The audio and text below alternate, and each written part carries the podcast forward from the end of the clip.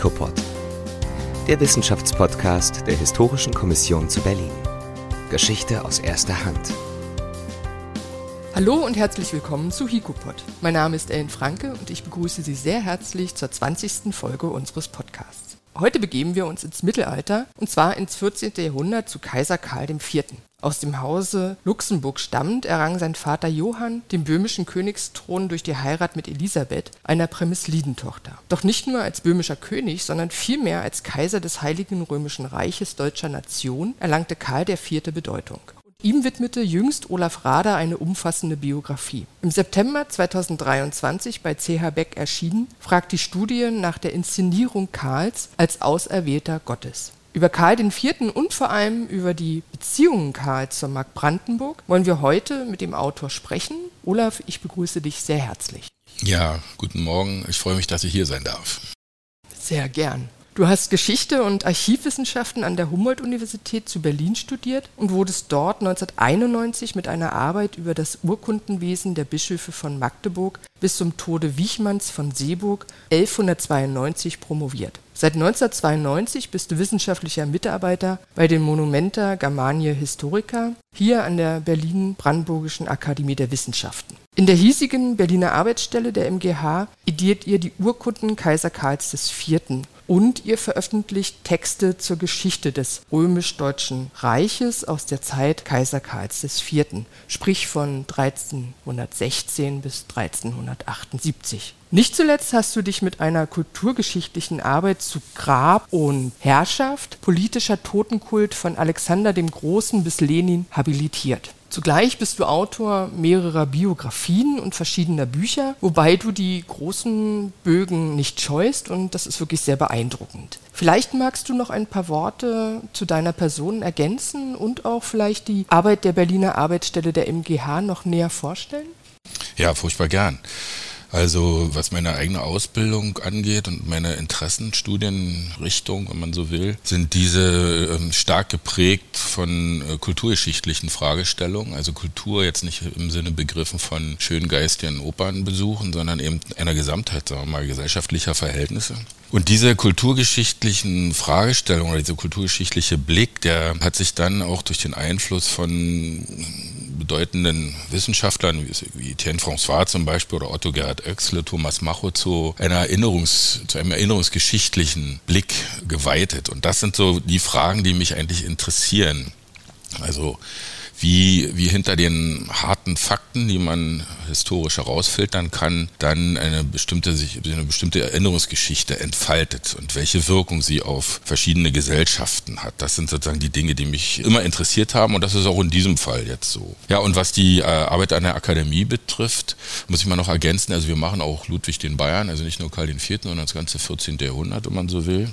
Das ist ein ganz spezieller Glücksumstand, dass man an der Akademie Grundlagenforschung betreiben kann. Also nicht nur Dinge, die wir jetzt hier treiben mit dem Spätmittelalter, sondern eben auch zur, zur Antike, also lateinische oder griechische Inschriften. Das sind ähm, Grundlagenforschungen, die einen längeren Atem brauchen, die für den an der Universität kein Platz ist. Und das, das wiederum führt eben dazu, dass, dass man eben bei bestimmten Dingen Sachen machen kann, die, die, die, die sonst nicht möglich wären. Also sagen wir mal unter dem großen, unter der großen Überschrift sorgen wir eigentlich für die Sicherung eines kulturellen Erbes, indem wir also historische Dokumente in Europa zusammensammeln und diese dann in, in Editionen sichern. Und es ist ja klar, auch äh, wenn jetzt nicht ständig irgendwie Archive zusammenbrechen oder abbrennen, es geht trotzdem immer fortwährend etwas verloren. Das ist der Lauf der Zeit.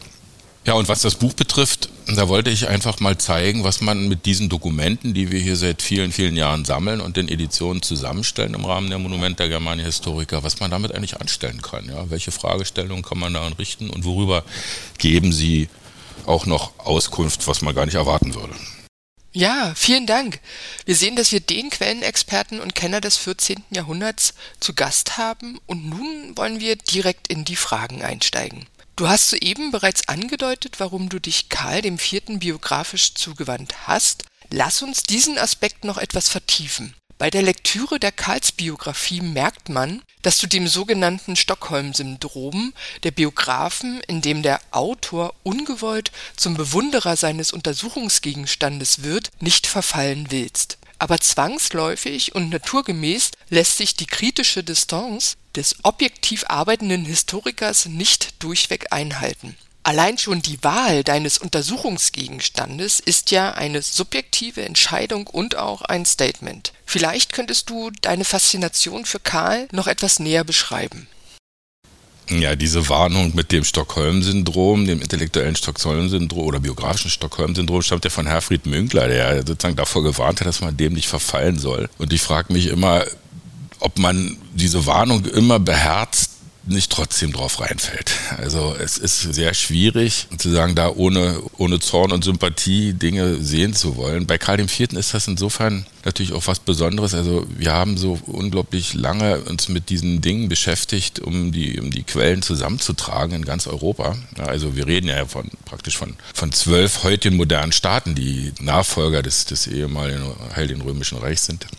Und ob, die, ob diese lange Dauer nicht dann doch dazu führt, dass man es dann irgendwie auch mal anderweitig loswerden muss, diese, diese ange, dieses angesammelte Wissen oder diese angesammelten Dinge, die man da zusammengetragen hat.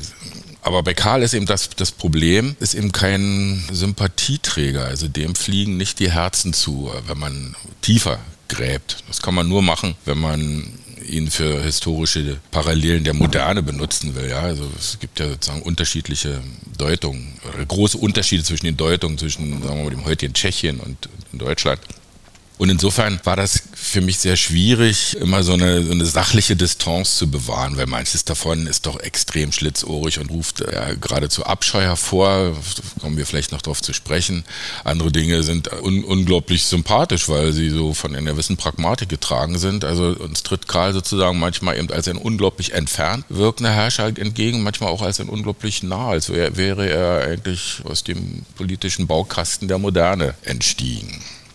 Hm, ja, vielen Dank. Dann gehen wir doch mal rein in diesen Baukasten und schauen uns vielleicht die erste Hälfte des 14. Jahrhunderts an. Das spätmittelalterliche Reich war ein auf Personen- und Lehnsverband sowie Dynastien basierendes Herrschaftsgebilde, in dem die weltlichen und geistlichen Stände auf der jeweiligen Hierarchieebene die reale Macht besaßen. Die Reichsstände waren ebenso wie die Landstände nicht homogen. An der Spitze der Reichsstände agierten die sieben Kurfürsten, zu denen wir im Rahmen der Goldenen Bulle im Laufe des Gesprächs noch kommen werden, die das Recht besaßen, den römisch-deutschen König zu wählen. Hierbei gelang es großen und starken Dynastien durchaus, zwei Kurstimmen in ihrem Haus zu vereinen. Nimm uns doch bitte mit in die erste Hälfte des 14. Jahrhunderts. Welche reichsständischen Dynastien hatten das Sagen im Heiligen Römischen Reich deutscher Nation und welche wollten aufsteigen in den erlauchten Kreis der Königswähler? Mm, ja, bevor wir mal über, gleich über die Dynastien sprechen und über die Verhältnisse, die du sehr schön skizziert hast, mal noch ein Wort zu den, zu den Rahmenbedingungen. Man muss wissen, dass die, die, die goldene Zeit des, des wirtschaftlichen Wachstums, der, der Bevölkerungszunahme, wie sie im 13. Jahrhundert sozusagen einen Höhepunkt erreicht, im 14. Jahrhundert schlagartig abbricht. Das hängt damit zusammen, dass wir von einer, vom Beginn einer kleinen Eiszeit sprechen, die sich so bis 1800 hinzieht. es wird also deutlich kälter, deutlich, deutlich kälter. Also wenn man sich fragt, warum man, wenn man holländische Gemälde ansieht, die Leute da immer mit Schlittschuhen in den Grachten herumfahren, das hat damit zu tun. Ja, das wäre heute undenkbar. Es gibt viele, viele Katastrophen im Wetterbereich, gewaltige Überschwemmungen. Wir haben dort mit der Magdalenenflut zum Beispiel 1342 ein Ereignis, noch nie war in Europa, noch nie war in Europa nachweisbar so viel überschwemmt worden. Ja, es war eine wirklich Katastrophe. Damit einherging ein Nahrungsmittelmangel. Nahrung, also Hunger war wieder auf einmal ein, ein, ein großes Problem. Die geschwächte Bevölkerung muss sich dann mit, der, mit dem Ausbruch der Pest im ersten großen Ausbruch der Pest, der sie nach, ich glaube, 1000 Jahren, Justinianische Pest, 1000 Jahre vorher, sie dann Europa breit macht. Auf einmal sind ein Drittel der Bevölkerung tot. Das muss man sich einfach mal vorstellen, was das soziologisch bedeutet. Ja? Ein Drittel der Bevölkerung fehlt, also nicht nur rein arbeitstechnisch, sondern auch einfach äh, im Verhältnis der Menschen zueinander. Und das sind die Rahmenbedingungen, die man im Blick haben muss, wenn wir über die politischen Verhältnisse des Reiches reden. Das im Übrigen, dieser, dieser Zusatz deutscher Nation, den du da nanntest, das ist ein, ein, Zusatz, der erst 100 äh, Jahre später aufkommt. Ja, also da im 14. Jahrhundert reden wir also vom Heiligen Römischen Reich, das in der Tat natürlich hauptsächlich äh, von, von deutschsprachigen Zungen bewohnt wurde, aber wo natürlich auch viele andere Sprachen dazugehören. Ja, und zu den wichtigsten Dynastien haben sich in diesem, in diesem Zeitalter drei herausgeschält. Das sind die, also die Luxemburger, dem Namen nach eben aus Luxemburg stammt, aber eben als Könige von Böhmen eben auf eine große Macht sich stützen können. Dann die die Wittelsbacher, die in mehreren Linien zerspalten sind. Also bei Wittelsbach denkt man ja immer an Bayern, aber auch die Pfalzgrafen bei Rhein, die ja zu den Königsfehlern gehören, sind Wittelsbacher. Und natürlich die Habsburger, die zu dem Zeitpunkt ja schon mal Könige gestellt hatten und natürlich auch bestrebt sind, diese hohe Machtstellung im Reich zu halten. Das sind also die drei Spieler, die wir in dieser Zeit beobachten können, die in unablässigem Ringen miteinander ihre Position immer wieder neu befestigen wollen und, und darstellen wollen. Könntest du noch zwei, drei Sätze zum Konflikt zwischen den Wittelsbachern und Luxemburgern und zur Problematik des Gegenkönigtums sagen? Ja, wir haben ja mit Ludwig IV., den man ja dann abfällig also in päpstlicher Tradition immer den Bayern nennt, der Barbarus, das, das, das, klingt, das klingt also so nach Barbarus. Ich vermeide das immer, also weil es ist eben einfach ein respektabler, großartiger Herrscher, der in den ständigen Auseinandersetzungen mit dem Papsttum dann dem, dem Bann verfällt seine ganze Familie und der als politische Kraft ausgeschaltet werden soll. Und da ist in einem Zusammenspiel zwischen, zwischen päpstlicher Politik und dem Aufstieg der Luxemburger, man darf, ja nicht vergessen, also mit Heinrich VII. hatten die Luxemburger schon mal einen, einen Kaiser gestellt. Diese Tradition konnten sie nicht aufrechterhalten, sondern der Johann, der Sohn Heinrichs, konnte nicht König werden also jedenfalls nicht römisch-deutscher König, er wurde ein König von Böhmen. Das nagt sozusagen auch immer so im Selbstverständnis und äh, man versuchte also mit großer Energie den Sohn Johanns von Böhmen, den ältesten Karl, der damals Markgraf von Mähren war, zum römisch-deutschen König aufzubauen und den auch als Gegenkönig zu dem ja eigentlich existenten Kaiser Ludwig zu installieren. Ja, das macht man mit, mit allerlei Taschenspielertricks, könnte man das sogar sagen. Und das klappt dann auch. Der Karl wird dann tatsächlich zum Gegenkönig gewählt und hat es am Anfang aber sehr, sehr, sehr schwer. Ja, ihm kommt im Grunde genommen eigentlich ein Zufall zur Hilfe, dass der Ludwig angeblich bei einer Bärenjagd durch einen Herzanfall zu Tode kommt und dadurch der Weg eigentlich frei ist für den eigentlichen Gegenkönig nun die Herrschaft tatsächlich auszufüllen. Das heißt also, Ludwig IV. beginnt sein Königtum mit einem Gegenkönig und er stirbt 1347 ebenfalls mit einem Gegenkönig. Und zwar zu der Zeit Karl IV. Eine turbulente Zeit, in der der Mark Brandenburg 1320 eine wichtige Rolle zukam. Denn sie war mit dem Aussterben der brandenburgischen Askanier heimgefallen. Das heißt, das Reichslehen lag wieder in der Hand des regierenden römisch-deutschen Königs. Doch davon gab es, wir haben es soeben gehört, 1320 zwei. Ludwig IV und Friedrich den Schönen. Zwar hatte sich Ludwig IV., der Wittelsbacher, gegen seinen habsburgischen Konkurrenten Friedrich den Schönen kriegerisch durchgesetzt, doch diesen Sieg musste sich der Bayer teuer erkaufen. Unter anderem mit der Unterstützung von Karls Vater, nämlich König Johann von Böhmen. Dieser nun forderte die Mark Brandenburg für die luxemburgische Dynastie als Lohn. Der Historiker Michael Menzel hat diese Zusammenhänge in der Schlüsselquelle zur Belehnung von 1324 zuletzt noch einmal sehr gut zusammengefasst angepasst. Letztlich stellte Ludwig der Bayer aber die Luxemburger mit der Belehnung des eigenen Sohnes vor verendete Tatsachen. Sie gingen nämlich leer aus. Was war aus Sicht der Luxemburger das Interessante an der Streusandbüchse des Heiligen Römischen Reiches? Warum zielte auch Karl IV. auf die Mark? Ja, man kann ja mal feststellen oder kann, muss mal sagen, dass dieses Verfahren heimgefallene Reichslehen an die Söhne zu vergeben ja eigentlich eine benutzte Variante ist, die eigene Hausmacht zu stärken. Ja, das hatten ja die Habsburger auch schon gemacht mit Rudolf von Habsburg. Also das war eigentlich klar, dass, dass, dass sich Ludwig diese Situation oder diese günstige Gelegenheit nicht würde nehmen lassen. Das Interesse der Luxemburger an der Mark Brandenburg hatte ursächlich damit zu tun, dass zum Königreich Böhmen ja eigentlich nicht nur das, das heutige Böhmen im heutigen Tschechien gehört, sondern dass zur Krone Böhms ja auch seit Johannszeiten Schlesien unter der Krone Böhms vereint war, dass das Land Bautzen, also die spätere Oberlausitz, dazugehörte und dass nach dem Scheitern der Südausdehnung der Luxemburger, das war ja ein Versuch, dort auf Tirol zuzugreifen, der Nordosten also irgendwie als ein ganz besonders interessantes Gebiet erschien. Ja? Also muss man dann sozusagen ohne fremdes Territorium berühren zu müssen, also sich dahin begeben konnte. Das hinkt natürlich auch ganz stark an der Kurstimme der Mark. Also wer über ein Kurfürstentum verfügt, hat ja schon mal eine, eine Stimme auf seiner Seite. Und was eben bei den Luxemburgern neu ist, bei Karl eben ganz besonders, das ist, dass die, dass die Hausmacht eine gewisse Geschlossenheit aufweisen sollte. Also, dass er versucht war, um den Kern, wenn man so will, den Herrschaftskern Böhmen herum Länder zu erwerben. Die beiden anderen großen Dynastien besaßen ja auch verschiedene andere Herrschaftsgebiete, aber die waren im Reich verstreut. Also die Habsburger besaßen Österreich, aber hatten ja ihre Urheimat eben in, in der heutigen Nordschweiz, im Aargau, besaßen also am, am Oberrhein äh, reiche Besitzungen. Die Wittelsbacher hatten, besaßen also mit Bayern und der Pfalz auch noch Gebiete in den heutigen Niederlanden. Also geschlossener Herrschaftsbereich war also das vordringliche Ziel mit dem Erwerb im Enerkurstimme und der weiteren Ausdehnung nach Nordosten. Das ist sozusagen ein ganz klarer Plan, den man da erkennen kann. Hm.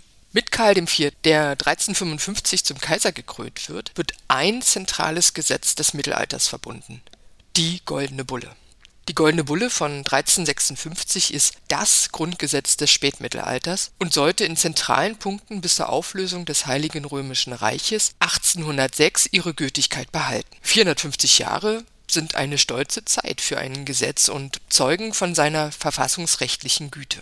Die Goldene Bulle normiert unter anderem die Wahl des römisch-deutschen Königs, liefert Details zur Ausübung der Erzämter und regelt die Unteilbarkeit der Kurfürstentümer. Das heißt, nur der Inhaber eines kurfürstlichen Territoriums, und das haben wir ja soeben von dir gehört, einmal Böhmen, einmal Brandenburg, schon mal zwei Kurstimmen, konnten auch die Wahl- und Erzamtsrechte ausüben. Die kurfürstlichen Privilegien waren untrennbar mit dem Territorium verbunden. Im sogenannten Verkauf der Mark Brandenburg an Karl IV. von 1373 wird dies unterlaufen, darauf werden wir sicher noch einmal zurückkommen. Doch an dieser Stelle möchte ich den Fokus auf einen anderen Aspekt legen. Der Markgraf von Brandenburg und einer der sieben Kurfürsten, Ludwig der Römer aus wittelsbachischem Hause, ließ sich keine goldene Bulle ausfertigen. Wie erklärst du dir dies und wie ist der gegenwärtige Forschungsstand dazu?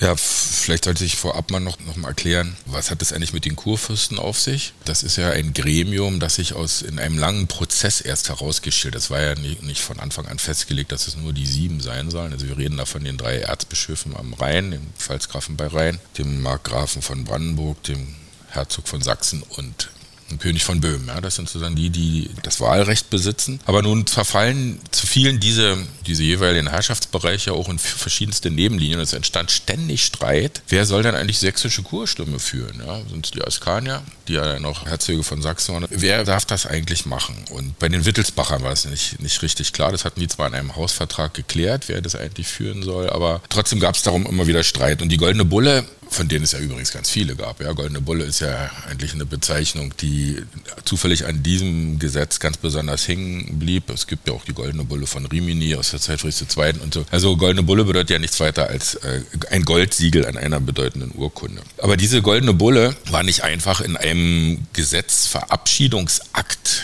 vom Herrscher erlassen worden, sondern war das Ergebnis von, könnte sagen, beinharten Verhandlungen zwischen den Fürsten. Wer wird privilegiert? Was, was für Rechte dürfen die Kurfürsten in Anspruch nehmen? Was für Prinzipien sollte man bei der Königswahl fortan immer beachten? Wo sollte gewählt werden? Wo sollte gekrönt werden? Das sind also alles Dinge, die in der Goldenen Bulle festgelegt werden, nach harten Verhandlungen eben an zwei Orten, einmal in Nürnberg und einmal in Metz 1356 in die Welt gegeben.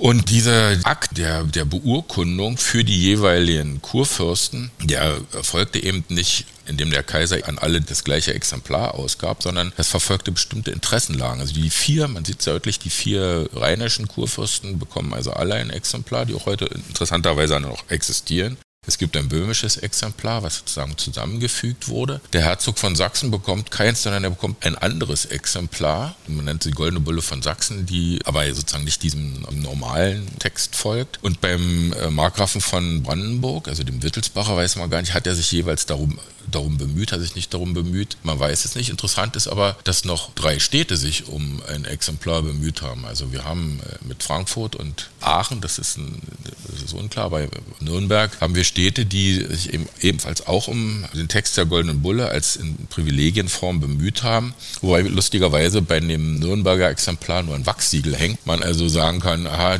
eine goldene Bulle ohne goldene Bulle.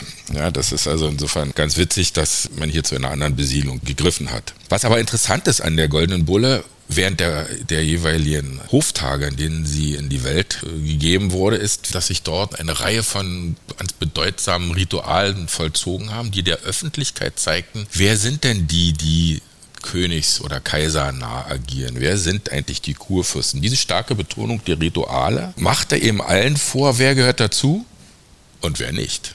Und das ist das Problem, was dann ein Großteil von Konflikten, die dann in den nächsten Jahren entstehen, damit zu tun haben, dass eben zum Beispiel die Habsburger eben außen vor gelassen wurden. Ja, also eine Familie, die schon mal Könige stellte, sollte nicht mal zu den Kurfürsten gehören. Das war natürlich ein Skandal. Und die jeweils Benachteiligten reagierten dann auf verschiedene Weise, über die wir vielleicht mal ein andermal noch sprechen können.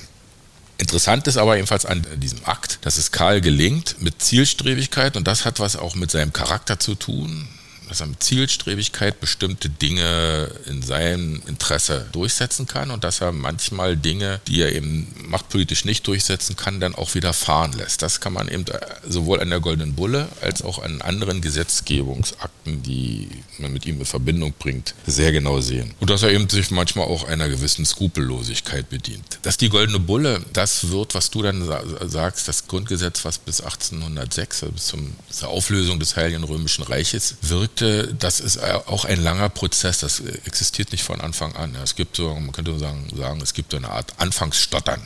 Auch Karl selber hält sich ja manchmal nicht dran. Und äh, das ist dann also praktisch erst so ab 1400 zu einem Legitimationsargument wird. Es wird dann in den Jahrhunderten danach als Legitimationsdokument benutzt. Das spielt also eine Rolle an, bei wichtigen Hoftagen. Und man kann an der Anzahl der Abschriften, ungefähr 200 Stück, sind in Europa verstreut, erkennen, dass es eben als ein wichtiges Dokument angesehen wurde. Ja. Das ist aber eben ein Entwicklungsprozess, das möchte ich jetzt nur nochmal betonen.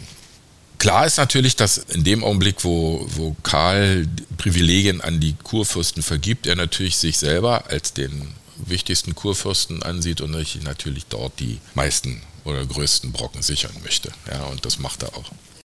Genau. Und auch auf die von dir bereits angesprochene Zielstrebigkeit und Skrupellosigkeit möchte ich mit Blick auf die Mark Brandenburg die Aufmerksamkeit lenken. Liest man deine Karlsbiografie aus brandenburgischer Perspektive, so entsteht der Eindruck, dass Karl IV. bereits mit dem Betrugsspiel um den falschen Woldemar 1348 und spätestens seit den 1360er Jahren rege Anstrengungen unternahm, um sich die Mark Brandenburg einzuverleiben. Du beschreibst ihn nach Morav als Hegemon und als gerissenen Herrscher. Doch erst 1373 erfolgte der letzte, freilich kriegerische Schritt. Könntest du uns bitte die wichtigsten Stationen in diesem Kampf um die Mark beschreiben? Ich würde aber noch schnell einen Satz sagen zu dem hegemonialen Königtum, was Morav beschrieben hat. Das bedeutet, dass Königsherrschaft nicht mehr sich auf ein überall verstreutes Reichsgut bezieht, sondern dass eine hegemoniale Stellung aus einem großen Hausmachtkomplex hergeleitet wird oder sich darauf begründet. Das ist also die Idee und das kommt bei Karl IV. eben sehr stark zum Tragen in diesem großen Länderkomplex Böhmen, Schlesien, Markgrafschaft Mähren und das Konzept dieses hegemonialen Königtums hat mit Karl seine Spitze erreicht und man könnte im genommen sagen, eigentlich ist auch schon wieder ein Totengräber dieses Konzepts, weil dann die politischen Entwicklungen andere Wege gehen.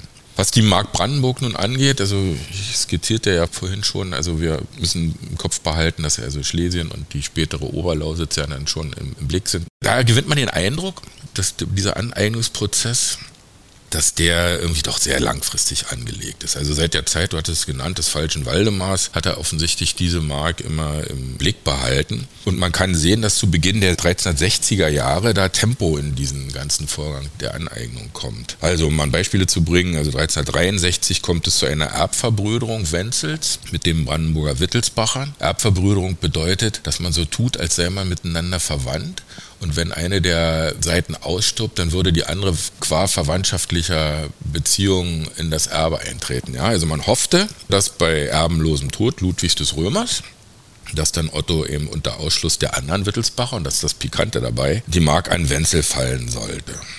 Das hat natürlich dann bei den anderen Wittelsbachern schon mal die Alarmsirenen angehen lassen. Dann erleben wir 1366 eine Heirat Katharinas von Böhmen. Das war die zweitgeborene Tochter, also eine Tochter aus der ersten Ehe Karls IV. mit der französischen Prinzessin Blanche de Valois. Also diese Katharina, die vorher schon Gemahlin Rudolfs IV., des Stifters, der früh verstarb, also Habsburger gewesen war, die wird an Otto gegeben.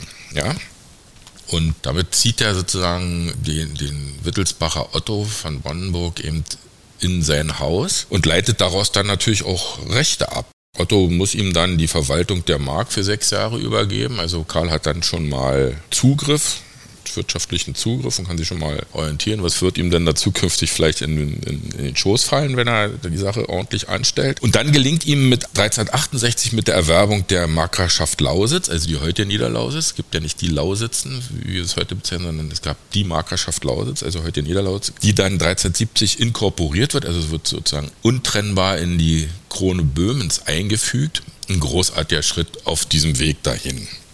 Und dann geht es Schlag auf Schlag, denn 1370 veranlasst er die Befestigung von Fürstenberg an der Oder. Das ist, ist heute ja Eisenhüttenstadt oder eigentlich der alte Stadtkern von Eisenhüttenstadt an der Oder. Das bedeutet, hier wird also ganz frech nach Frankfurt an der Oder bedroht, also die treu wittelsbachisch gesinnt sind und Karl die, die, die, die Stoßrichtung vorgibt.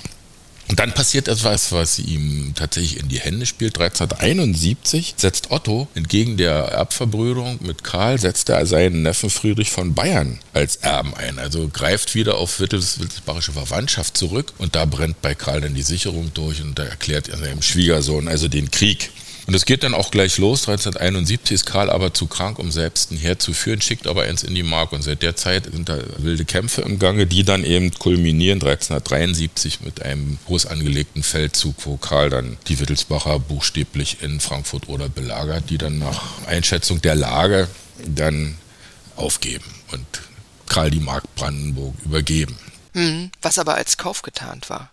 Und wir sollten noch ergänzen, dass Otto entgegen den Bestimmungen der Goldenen Bulle die Kurstimme behielt. Mit vorgehaltenem Gewehr erwirbt also Karl die Mark Brandenburg und übernimmt sogleich die Regierungsgeschäfte er lässt sich 1375 ein Landbuch anlegen, ein wertvolles statistisches Werk, in dem in einzelnen märkischen Landschaft Städte, Schlösser und Burgen, Dörfer, Zölle, Mühlen, Gewässer und Wälder erfasst sind, alleinig, um sich einen Überblick über die wirtschaftliche Basis des Landes zu verschaffen, mit dem Ziel, Steuern einzutreiben. Zahlreiche Orte finden hier erstmalig Erwähnung. Diese für die landesgeschichtliche Forschung wertvolle Quelle wird immer mit dem Namen Karls IV. verbunden bleiben, wenngleich natürlich mit dem Beigeschmack der Geldeintreibung auch zur Abtragung der immens hohen Kaufsumme von 500.000 Gulden. Aber ein solches Werk war im Herrschaftsbereich Karls IV. doch sicherlich nicht singulär. Gibt es Vergleichsbeispiele? Ja, die gibt es. Ich würde aber trotzdem gern mal nochmal, wenn ich darf, auf die Übertragung der Mark nochmal ganz kurz zurückkommen. Funktioniert hat diese ganze Sache nur, oder inszeniert wurde diese Sache als einfache Auflassung des Lehens. Also die Wittelsbacher geben also einfach die Mark mit Hilfe der Symbole, also, also Fahnen, an den Kaiser zurück. Und der benutzt dann genau dasselbe Instrumentarium wie vorher Ludwig IV. und auch vorher Rudolf von Habsburg. Er verleiht die Mark Brandenburg an seine Söhne. Ja, sozusagen dieser, dieser, immer die gleiche, gleiche Spielregel, die da benutzt wird, oder das gleiche Spiel, das da gespielt wird. Und um Otto diesen Verlust ein wenig zu versüßen, darf er eben lebenslang die Kurstimme ausüben. Und das ist aber eben das Interessante, dass das ja eigentlich ein Verstoß gegen die von Karl selbst erlassene Goldene Bulle ist, worauf wir ja vorhin schon hingewiesen haben. Als materielle Entschädigung das hattest du gerade genannt, sind also insgesamt 500.000 Gulden vorgesehen, von denen aber nur 200, also nur 200.000 bar bezahlt wurden. Also wir haben darüber keine Urkunden, aber die anderen 300.000 sind eben in Form von Verpfändungen, bestimmten Abzahlungsmodalitäten und so fixiert worden. Und Karl wäre ja nicht Karl. Und das ist sozusagen auch pikant, wenn er tatsächlich alles bezahlt hätte. Ja, also man kann es so deutlich sehen. Der legt den Wittelsbachern da mit diesen Pfandrechten ein Kuckucksei ins Nest. Die streiten sich dann also auch bis zum Ende des Alten Reiches um bestimmte Pfandrechte, die auf Städten oder auf bestimmten Landen ruhen weil die Inkorporation in die Krone Böhms, ja, diesem imaginären, wenn man so will, protostaatlichen Verband, Herrschaftsverband, weil das äh, rechtlich unmöglich ist, weil dann nämlich die Kurstimme verloren ginge, greift Karl eben zu dem Prinzip der ewigen Union. Also er verkündet eine ewige Union, die Brandenburg mit Böhmen eingehen soll.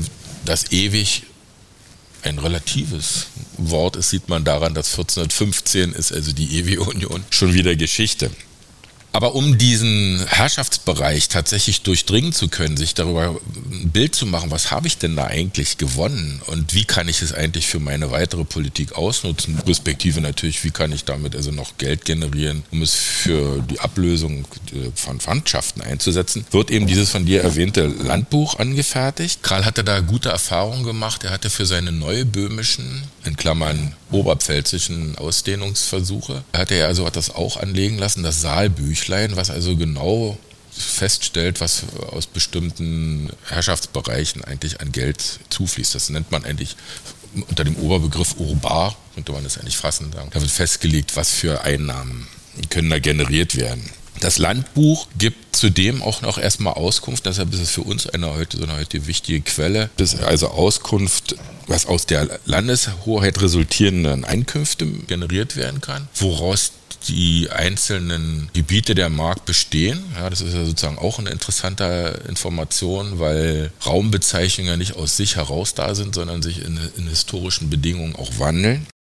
Und man dann eben sehr schön sehen kann, dass 1373, als es sozusagen zur Übertragung der Mark kommt, die Mark aus der Altmark, was heute das Gebiet jenseits, also westlich der Elbe ist, was heute Sachsen-Anhalt ist, also gar nicht mehr eigentlich so allgemein mit der Mark Brandenburg in Verbindung gebracht wird. Dann der Teil, der, ein Großteil, der, der heute das Bundesland Brandenburg umfasst, dass man da zunächst erstmal selber als Neumark bezeichnete und dann erst später den Begriff Mittelmark bekommt und dann eben der eines Gebietes, das als Marchia Transoderam, also die Gebiete jenseits der Oder bezeichnet, was dann später den Begriff der Neumark bekommen hat. Und dazu gab es dann eben außerdem noch Gebiete wie die Prignitz oder die Uckermark. Also es ist ein großes, großes Konglomerat von, von verschiedenen Landschaften, die da durch die Erwerbung eben zu erfassen waren. Und für die Lokalgeschichte ist das natürlich eine ganz wunderbare Angelegenheit, wenn man da also mal feststellen kann, wann sind denn Orte eigentlich neu benannt worden, wie wertvoll waren die eigentlich, ja. Man kann ja nämlich sehen, also, dass die Urbäder, also sozusagen seine Urabgabe, die die oder prinzipielle Abgabe, die Städte zu leisten hatten, konnte man sehr gut sehen, wie die wirtschaftliche Kraft der jeweiligen Städte damals eingeschätzt wurde. Ja, dass also Stendal eben sehr viel zahlt und Berlin eben nicht und Frankfurt oder sehr viel. Also das sind sozusagen Dinge, die für uns heute unglaublich interessant sind. Richtig ist aber natürlich, dass man im Blick behalten muss, Karl hat das nicht gemacht, um der modernen Verwaltung Vorschub zu leisten, sondern sich einfach Klarheit zu verschaffen. Was zahlt Mühle, was zahlt See, ja, und was kommt da als Summe heraus? Er benutzt diese Auflistung später nochmal, um Sondersteuern herauszupressen. Ja, also das ist nicht nur einfach für, den, für eine alltägliche Gelderfassung wichtig, sondern eben auch für so außergewöhnliche Geldgenerierung, wenn man so will. Unterm Strich könnte man sagen, dass es ein ganz wichtiger Schritt, einen ganz wichtigen Schritt darstellt äh, zu dem, was wir heute moderne Verwaltung nennen würden. Ja, insofern bleibt dieser Ruhm dann auch an ihm haften. Hm, ja.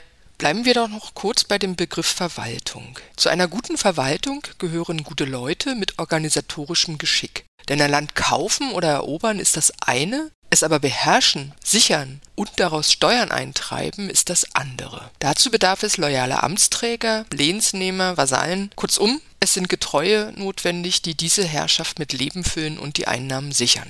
Gelang es Karl IV., die märkischen Landstände auf seine Seite zu ziehen und die Untertanen in der bislang wittelsbachisch beherrschten Mark Brandenburg für sich zu gewinnen? Und wenn ja, wie? Wer waren Karls sogenannte Akteure der zweiten Reihe? Ja, ich weiß gar nicht, ob, man, ob zweite Reihe da das richtige, die richtige Formulierung ist. Also interessant ist natürlich in der Frage, wie beherrscht man ein Land, was man jetzt gerade erobert, in Klammern gekauft hat. Ich glaube, Karl spielte zumindest schon mal in die Hände, dass die Bewohner der Mark Brandenburg mit der Herrschaft der Wittelsbacher auch nicht so richtig zufrieden waren. Ja. Das kommt ihm da zugute. Aber dennoch ist das nicht einfach ein, ein, ein, Zuf ein zufälliger Herrschaftsübernahme, sondern er geht da ganz gezielt vor. Das, das erfolgt sozusagen in, in, mehreren Schritten oder mit, mit, sagen, mit, mit verschiedenen Methoden. Einmal ist natürlich völlig klar, braucht man also Leute, auf die man sich da stützen kann. Und da kann man ziemlich deutlich an den Beurkundungen sehen, die in den 70er Jahren passieren. Wer sind die eigentlich? Ja, da gibt es also die Guntersberger, die, die sind heute nicht mehr so, so bekannt. Die waren aber eine unglaublich wichtige, wichtige Familie. Er stützt sich eben, vielleicht sind das sogar die Leute, die du als zweit, zweite Reihe sagst, dieser schlossgesessene Adel. Auf die stützt er sich da im großen Stil.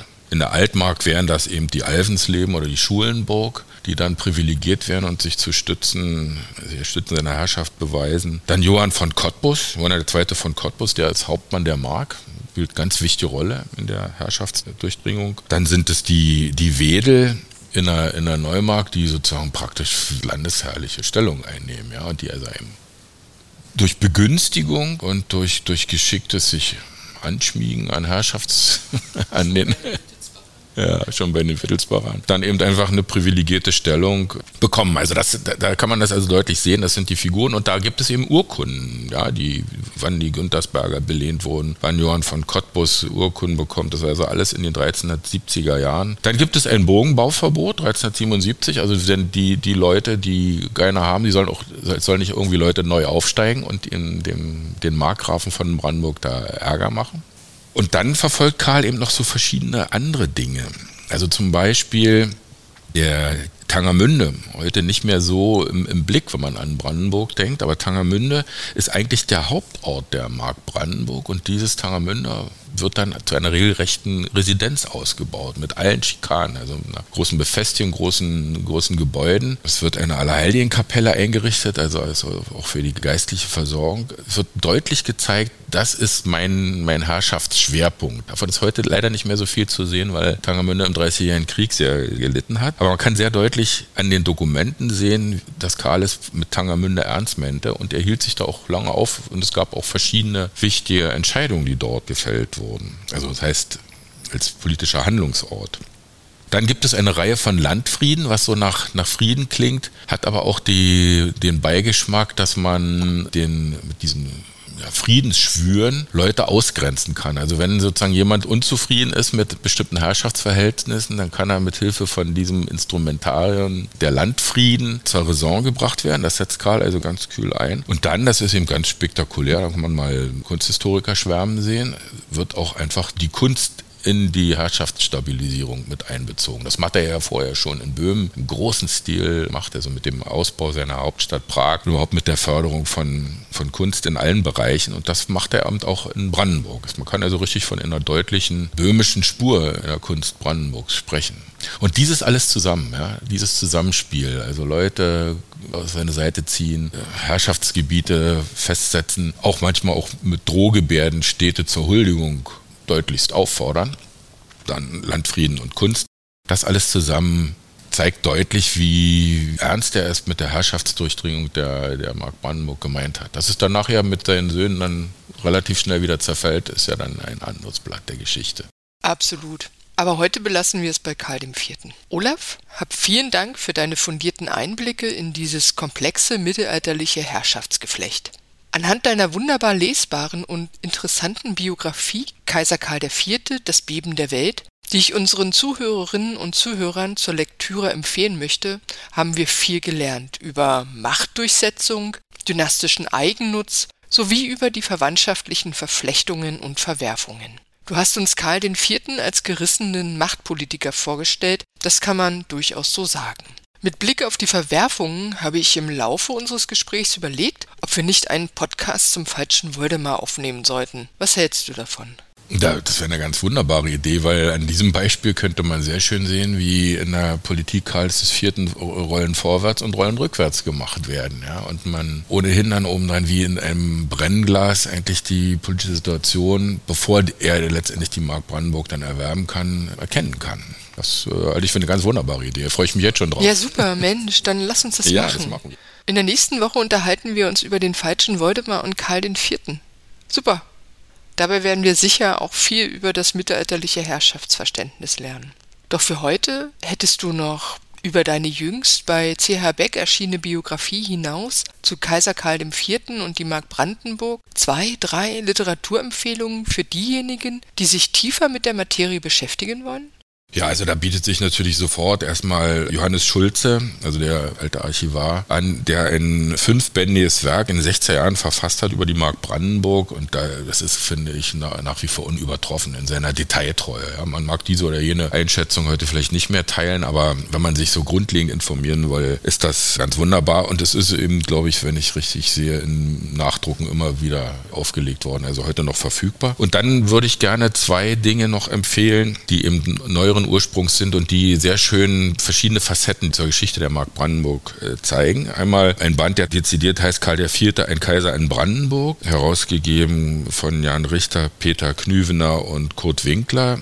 Das ist also sehr deutlich diese verschiedenen Wirkungen, die wir ja auch hier angerissen haben, kurz skizziert haben, in den Blick nimmt. Und dann gibt es noch einen anderen schönen Band, der nennt sich im Dialog mit Raubrittern und schönen Madonnen. Also das geht sozusagen auch in diese Richtung, die Mark Brandenburg im späten Mittelalter, wo also verschiedene Aspekte, die wir hier besprochen haben, zur Sprache kommen. Unter anderem eben auch die Frage, wer sind denn eigentlich die Leute, die ihn stützen? Was steht in den Dorfkirchen eigentlich für, stehen da für wunderbare Madonnen? Und lässt sich eigentlich wirklich nachweisen, dass in Böhmen geschlagenes Holz dann mal zu einer Goldmadonna werden konnte. Ja, das kann man da also alles finden. Mm, vielen Dank. Wenn Sie, liebe Zuhörerinnen und Zuhörer, mehr über die Arbeit der Historischen Kommission erfahren wollen, schauen Sie auf unsere Website www.hico-berlin.de oder auf unseren YouTube-Kanal. Vielen Dank für Ihr Interesse und bis zur nächsten Ausgabe unseres Podcasts in der kommenden Woche, wenn wir Karl IV. und den falschen Voldemar thematisieren. Hören Sie wieder rein.